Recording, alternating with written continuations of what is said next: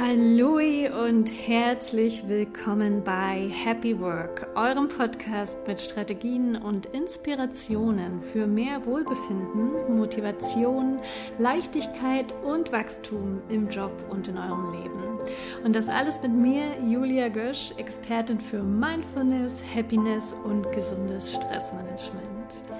In dieser Folge heute spreche ich mit einer der inspirierendsten Personen und Führungskräfte, die ich bisher in meinem Leben kennenlernen durfte, John McDowell, der sehr viele Jahre Designer und Führungskraft bei Nike war, unter anderem auch die Olympiade in Beijing mitgeprägt hat und dabei viele verschiedene Awards gewonnen hat in seinem Leben.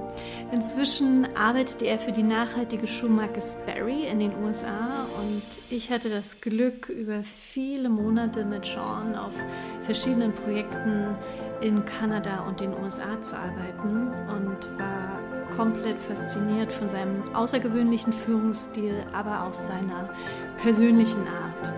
Er hat es aus meiner Sicht wie kein anderer verstanden, Teams um sich herum zu motivieren, jedem die Anerkennung zu geben, die er verdient und dabei zu inspirieren und mit Integrität zu handeln. Für mich hat er das Thema Mindful Leadership und People Empowerment wie kein anderer gelebt und gezeigt, wie wichtig und erfolgreich es sein kann. Ich persönlich durfte so viel von Sean lernen und ich bin wirklich unglaublich dankbar dafür und freue mich total, dass er einige seiner Weisheiten in diesem Interview mit euch teilt. Und das Interview habe ich auf Englisch mit ihm geführt und ich hoffe, ihr könnt daraus genauso viel mitnehmen wie ich. Aloe, ganz viel Spaß und Inspiration mit dieser Folge. Hi Sean, so nice to have you. How are you doing? Julia, I'm doing well. Good to see you again. Very good to see you. Um, as we know each other really well from our time working together in Montreal and around. Exciting. That's times. right. And consulting with Fahrenheit 212. Yeah, yeah, that was excellent. So, Great. yeah, so good to see you again. Great times. Thanks for being part of this interview. So excited. Um, would you mind to introduce yourself for sure. the listeners? Who are you? What do you do? My name is Sean McDowell. I'm an industrial designer by trade, and right now I'm Senior Vice President of Product Creation at Sperry. Super exciting. And I know you've done a lot to um, come to where you are now. Um, but before we go deeper into this, I have a little icebreaker question that okay, um, I think maybe you didn't know about. um, and it's a sport question, as I know you love sports. So if you were to compete in the Olympics, what sport would you compete in? Well, I think it's a good question. I almost went to the Olympics, um, yeah. and I uh, I just found out recently that had I become an Irish national citizen, I would have gone to the Olympics in the 400 meter hurdles. Um, I, I, raced in college and, and track, um, and uh, always have been an athlete my whole life. Uh, got really close um, and then I think as we start to unfold my journey, we'll find out a little bit more. I worked for Nike for many years and I worked very closely with a lot of Olympic athletes. So it was sort of my way of helping those Olympic athletes get to a place where I couldn't get to myself. That is an amazing story. Certainly want to hear more about this. Um, Sean, yeah, you introduced um, yourself a little bit and you said that um, there is a sports history. And we also want to talk about mindful leadership. Uh, this podcast is called Happy Work. And um, yeah, I, I, look at all the topics like how can you be more mindful and more happy at work. So, what does mindful leadership mean for you as a leader? Yeah, I think mindful leadership for me means really looking at everyone's point of view um, and understanding where they're coming from. Uh, anytime that I see there being a conflict or trouble or a problem, um, I will immediately try and put myself in their shoes and understand their position to the best of my ability. Um, and typically, if I can explain their position, it makes life start to become much easier. I can say, hey, I know you're concerned about the budget, or I know that um, we have time pressures, or I know that whatever their concern is, I try and articulate that. And typically that helps them feel a little bit better about, oh, okay, Sean understands where I'm coming from. He's being mindful to my position. Now let me be open to his thoughts. And I can say, we can work around the timeline or maybe we can look for some more budget you know those types of things so i think being a mindful leader is not just thinking about yourself but putting yourself in other people's shoes very nice. And i know that you're really good in doing this. Well you and i had a chance to work together for a while. Yeah and sort of exactly. test some of these practices. Yeah. Exactly. And um, as you, as I know, the leader you are today, and I was always really inspired um, by your leadership skills and how you presented yourself as a leader and how you work with people. Um, but uh, you also grow into this role, right? And you said there's a history with Nike. You want to tell us a little bit about your personal story? How did you get the, the person and the, the leader you are today? Yeah, I think it's an interesting story. I'll give you like a little bit of the biography, but then um, you and I talked about. Um, I think there was one kind of inflection moment in my life that that changed and and sort of put me on my current path. Um, so I started, I was born in Tokyo, Japan. So, born in a very unique location. I was the only white person growing up in my neighborhood. I uh, went to a Japanese school, and I always felt a little bit different or felt a little bit like an outsider. Um, and then when I was five years old, I moved to the United States. Uh, we, we grew up in Ithaca, New York. Both of my parents are teachers. Uh, they're both professors uh, at Cornell and Ithaca College. And so I was sort of always in this environment of learning and growing and pushing yourself to um, to continue your pursuits.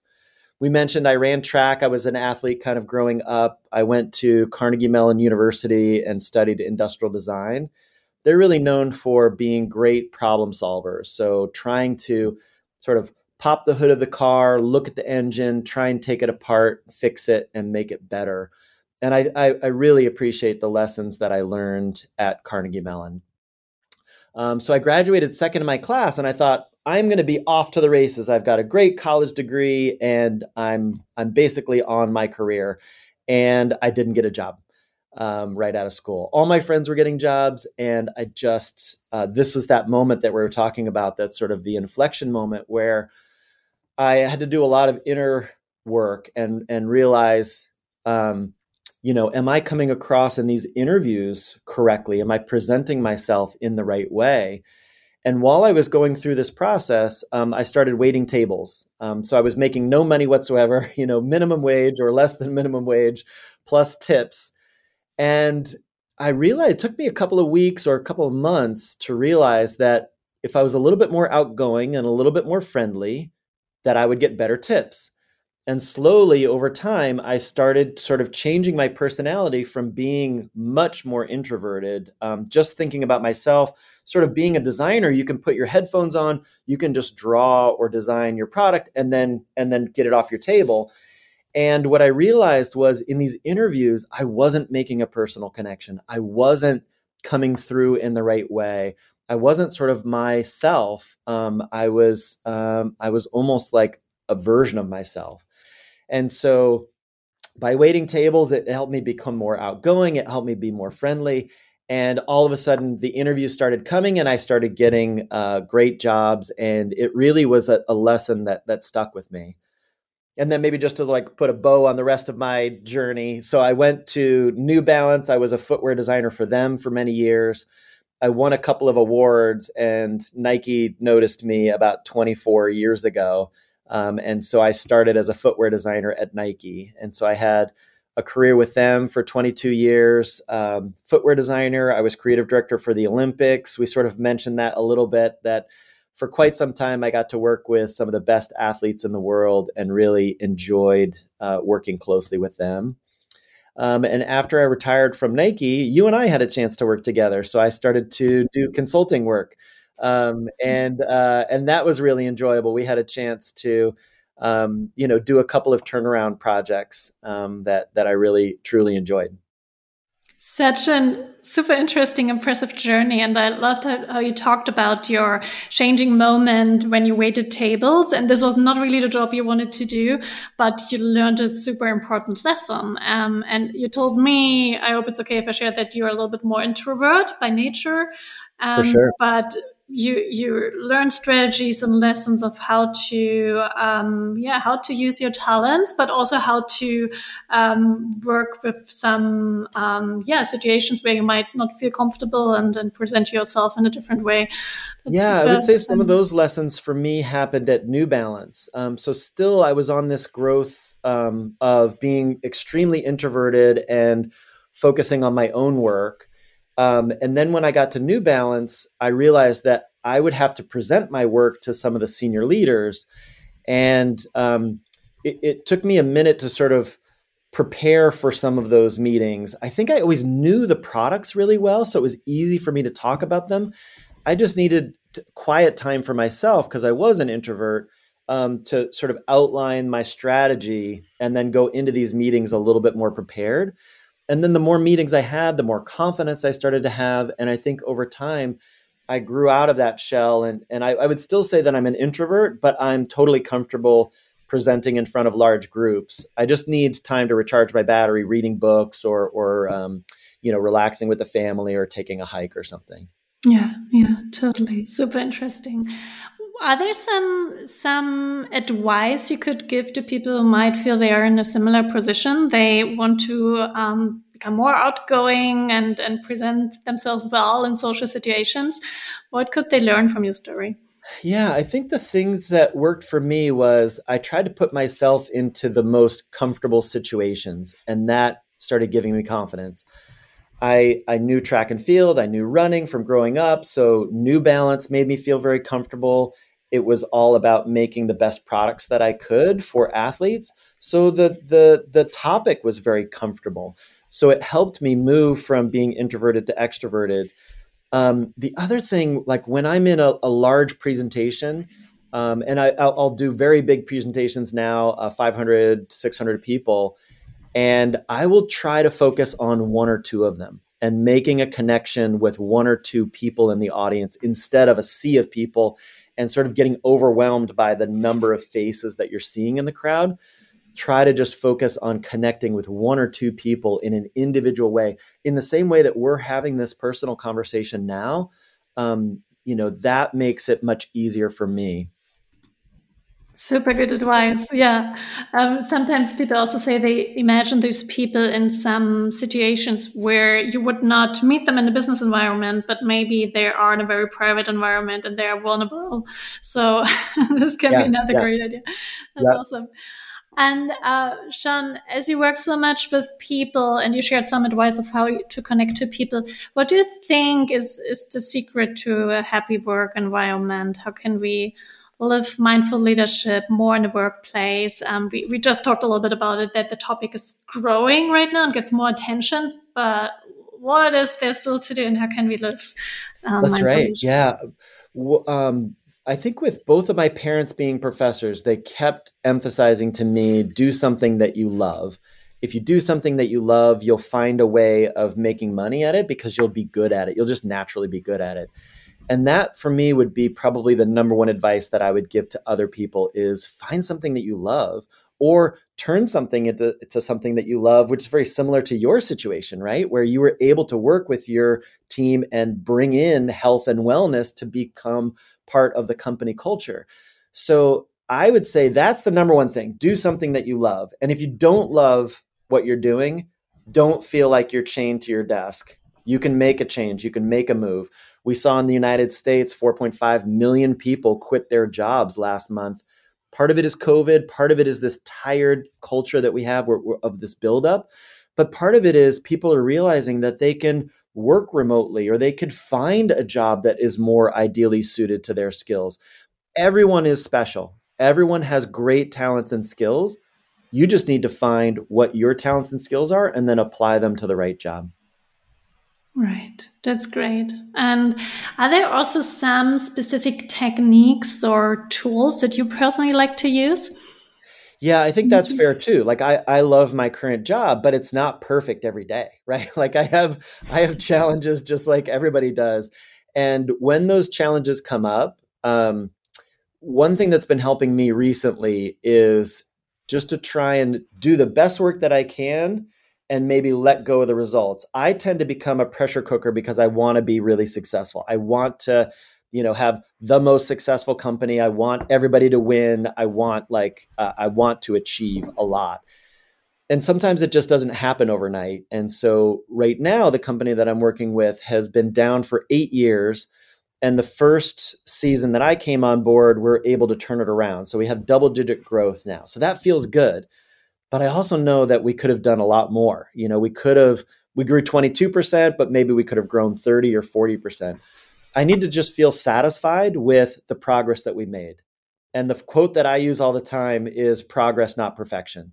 You yeah. can keep making progress, right? You you remember this from? I, I just remembered how you said this, and I write it down. I, I mean, it's just great. Yeah. yeah, yeah. As long as you're making progress, you got to remember sometimes that this is a journey. We're going to the top of Mount Everest, and you don't do that overnight. We can just keep making mm-hmm. one step after another after another and eventually we'll get up to the top of the hill.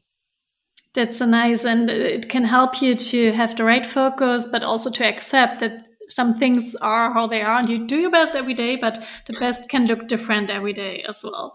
That's yeah. right. Yeah. That's yeah. awesome.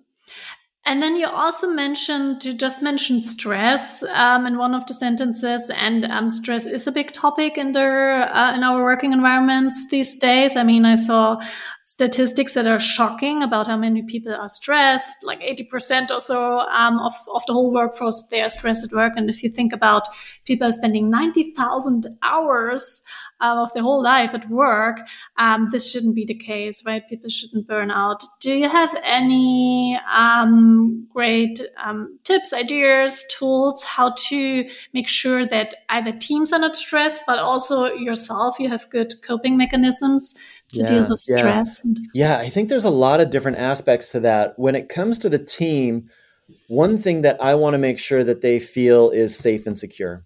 Because um, if they feel happy and healthy, safe and secure, they're going to do their best work.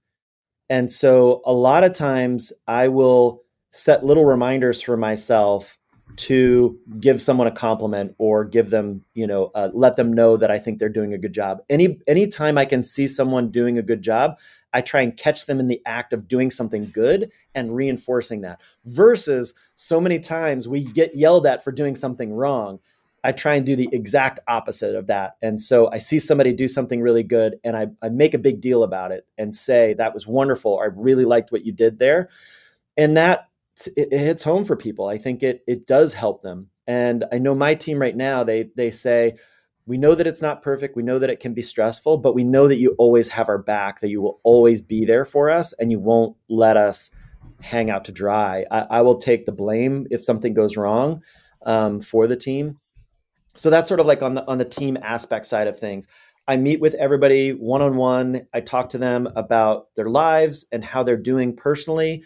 Um, sometimes the the two cross over you know um, you know I, I, know about somebody going paddleboarding on the weekend and and and ask them some of those questions or their boyfriend or their husband or their kids you know i know who they are.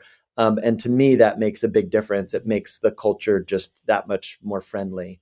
So that's sort of like on the team side of things but there's also the the the stress side of things. Um, for me, the thing that I've been doing recently is just take a walk. Um, sometimes when things get out of control and are very stressful, um, I will just be like, I'm taking five minutes and I'm going to go outside and I'm going to get some air and walk around the block. And sometimes it cleanses my own thought process. It puts things in perspective too. Something that I think was a major emergency turns out it's not that big of an emergency. We can handle it. You know, we'll get over it. Um, and for me, that is a reset moment. Like it's a really nice way to reset. Maybe another story that I love is um, I, I, read a story about um, doctors who, you know, in in many situations are talking to patients in a very difficult spot. Right? Sometimes they have to break very bad news. And, and then they go have to go in and see someone and give them either happy news and they can't bring the last five minute conversation into this a lot of doctors go and they need to use the purell right and, and sort of wipe down mm. one of the doctors was talking about i use that as a moment to think about cleansing myself i'm washing my hands to cleanse between one patient mm. and the next I'm trying to mentally cleanse my brain so that I go in fresh and open to the next conversation. So mm. sometimes it's just those little moments, those little acts. It can be very short. For me, it's a five minute walk. You know, for you, it might be something different, but um, that cleansing moment can really help you get through stressful times. Mm, I love this because there's also this minute to arrive um, that's recommended to do between meetings or just to finish off something that you did and um, cleanse yourself, how you said, and then focus on the next thing because so often we do so many things at once and it's just not good for our brains that are totally overwhelmed instead yeah. of um, maybe one more tip too that i started doing recently is uh-huh. 45 minute meetings versus 60 minute meetings mm-hmm. with the 45 minute meeting it gives me a chance to stop at 45 we, we push a little faster through the meeting which is good and then at that 45 minutes i'll take about five to uh, recap what i just heard or saw maybe write an email very quickly so that we can kind of wrap that up and then I'll spend about five minutes preparing for the next meeting so that that is goes a little bit more smoothly and I'm a little bit more prepared going into that. So that might be another recommendation 45 minute meetings instead of 60. Right. And I just remember that you also told me that you had a specific system of how you set up different days of the week. You had one week where you focus on strategy, one week where you do the team meetings. Are you still doing this? Because I thought that yeah. was great. Yeah. That's right. Yeah. For me, that also is very helpful. Um, so Mondays, I will do all of my strategic work. What do we need to do for the week? So it's me setting up the week and then meeting with the team so that they know exactly what they need to do for the week. Me meeting with my boss, setting that. So everything's lined up on Monday strategy, future thinking. Um, then Tuesdays are more one on one meetings and getting into the, the details and facts. Wednesday is a no meeting Wednesday. Um, and I'm a big, big, big, big fan of this, especially this. with designers. No meetings on Wednesday. You can have them on Monday and Tuesday and Thursday and Friday, but Wednesday is your day. You get that to get your work done. And so many people appreciate it. You know, we we all need blocks of time where we can get our job done. Um, right. And when we're having all these meetings, it's impossible. People wind up working in the evenings or working over lunch or, or doing those types of things and it's just not very good so that for me is a best practice and then friday is um, tends to be um, future thinking as well like i'll have meetings on brainstorming about what things could be uh, because people i think on fridays are more open you know they're getting ready for the weekend and and there's a little bit less stress that's great. And this is uh, also a performance hack somehow, how, how you can better time manage and um, perform better and feel better overall with your teams and for yourself.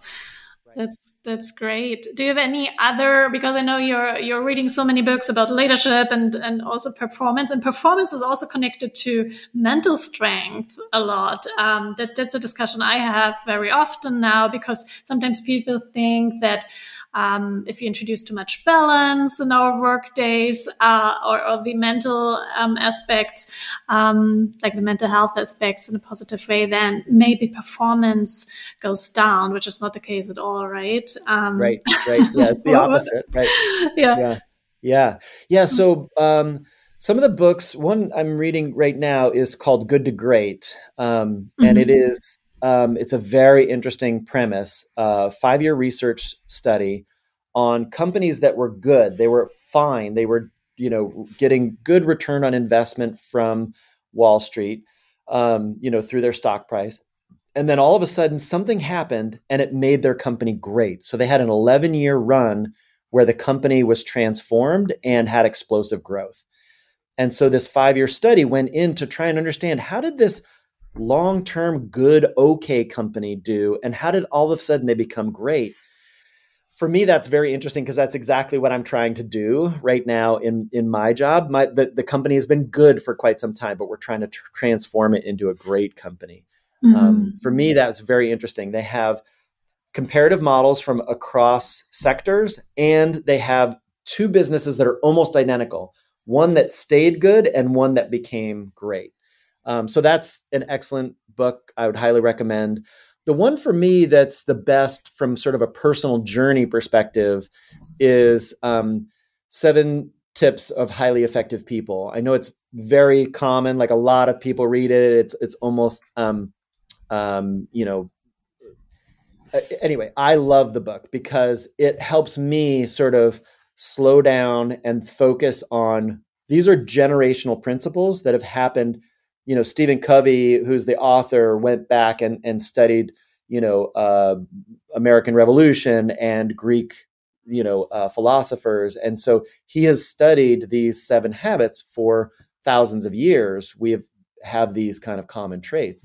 So um, that I, I love um, because it it helps you sort of like reset and and cleanse. And become kind of a better person and you can always sort of revisit it and always push yourself to sort of the next level Right. And it's always good to to have these kind of books that are classics and go back to them and read them again and again and remember the great ideas. Yeah. Do you remember what what was the best advice you received in your career? Yeah. Um, oh, uh, so my boss at Nike was Sergio Lozano, and he was a very famous designer. He was amazing, and I I, I tried to emulate my career after him. And when I got at Nike, um, it became a lot more intense, right? Like it's a big company and there are a lot of stakeholders. And I was starting to feel that pressure building up. And Sergio said, um, he's like, I have this picture of, of you in the ocean and you your back is to the ocean and the waves are just keep crashing over you. It's like another project or another season or another like thing to work on.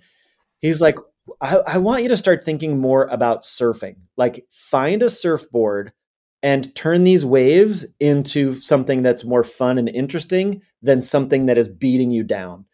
And so anytime I'm feeling like a little beat down, I'll think like I got to grab my surfboard and surf this, ride this out. You know, like I can imagine this. It, yeah. Right, right, right. Well, and Sergio nice. was so good at painting these pictures too that it it feels like yeah i love being in the ocean it can either be enjoyable and i can surf or it can be miserable and i can get kind of churned up so nice so nice and also um, a great prompt to to think about the waves when you're in a situation that seems to suck and just right. to remember that this is part of life and how can you how can you surf that's awesome yeah and that, that's great advice for sure. Uh, if you think about yourself now and um, your younger self, what would be three things that you would advise your younger self?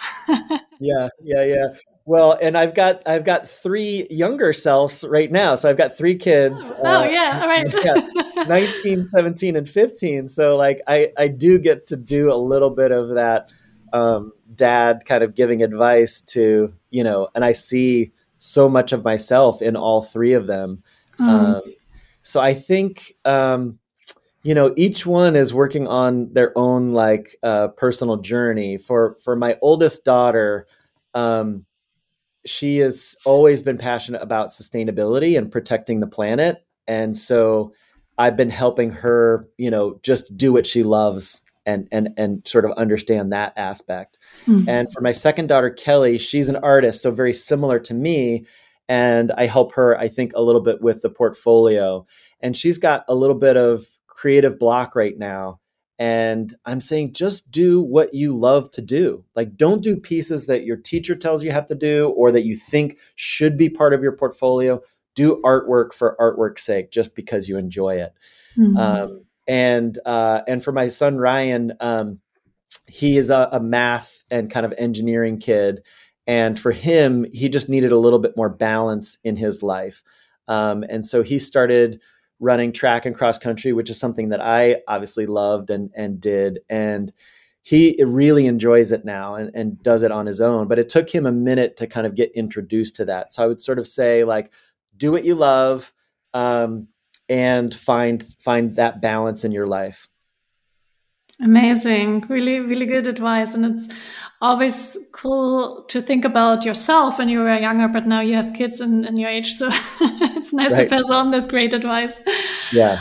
Awesome. Um, sean this was very inspiring. Is there anything else you would like to share about the topic of either leadership or mindfulness happiness at work um, that you think we did not cover yet Yeah, I mean the the other thing that I've been doing recently, so I, am much older in my career now, and I get to sort of see what that finish line looks like, and so um, I think a lot about retirement and what do I want retirement to be, and for me, I don't think I'll stop working because I enjoy a lot of the things that I do. I just might do it a little bit differently. And so as soon as I made that mental shift for myself um, a lot of interesting projects started coming up. And I would say, that's an interesting project that I would like to work on. So I'm going to work on that. And so it's almost like um, it's a mental downshift. I'm still working just as hard as ever, but I'm, uh, I think, a lot more calm and, and fluid through the process because I'm thinking essentially that, uh, you know, th- this in, in a way is almost my retirement, but I'm enjoying this for the next 10 to 20 to 30 years, I will be in this phase for a long time where I can enjoy work and I don't mm-hmm. have to worry about it and, and, get stressed about it. I can just um, sort of savor the moments. And even when those waves are sort of crashing down, you know, I'm going to enjoy surfing and, and being out there surfing as, as long as I can. Great. And, and it's again about loving what you do and um, find a way to do it and, and things will come to you.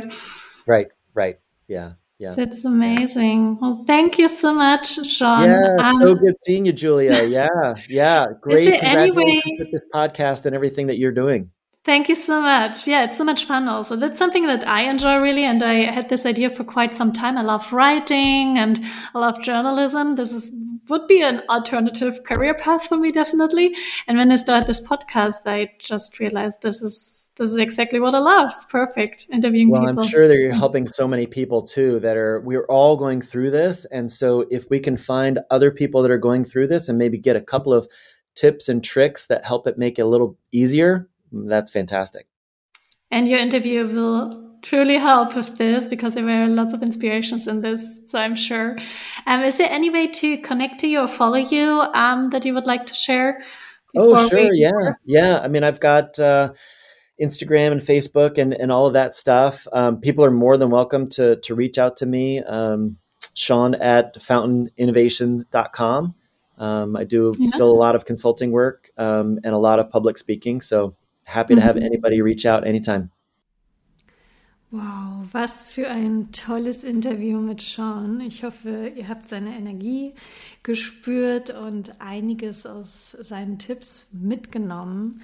Und tatsächlich war es so, dass dieser Slogan Progress, not Perfection sehr präsent war, als wir miteinander gearbeitet haben. Und es war unglaublich inspirierend zu sehen, wie er diese Leadership-Prinzipien, von denen er im Interview gesprochen hat, wirklich lebt und die Wunder, die es im Umgang mit anderen Menschen bewirkt.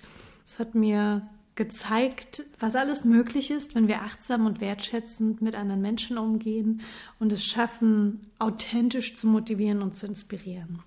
Und wenn ihr mit Sean Kontakt aufnehmen wollt, macht das super gerne über LinkedIn. Und mich könnt ihr natürlich auch sehr, sehr gerne über mein LinkedIn-Profil kontaktieren oder über mein Instagram-Profil aloe-happiness, denn es würde mich total interessieren, was ihr aus der Folge mitgenommen habt und worüber ihr gerne mehr erfahren wollt in den nächsten Folgen.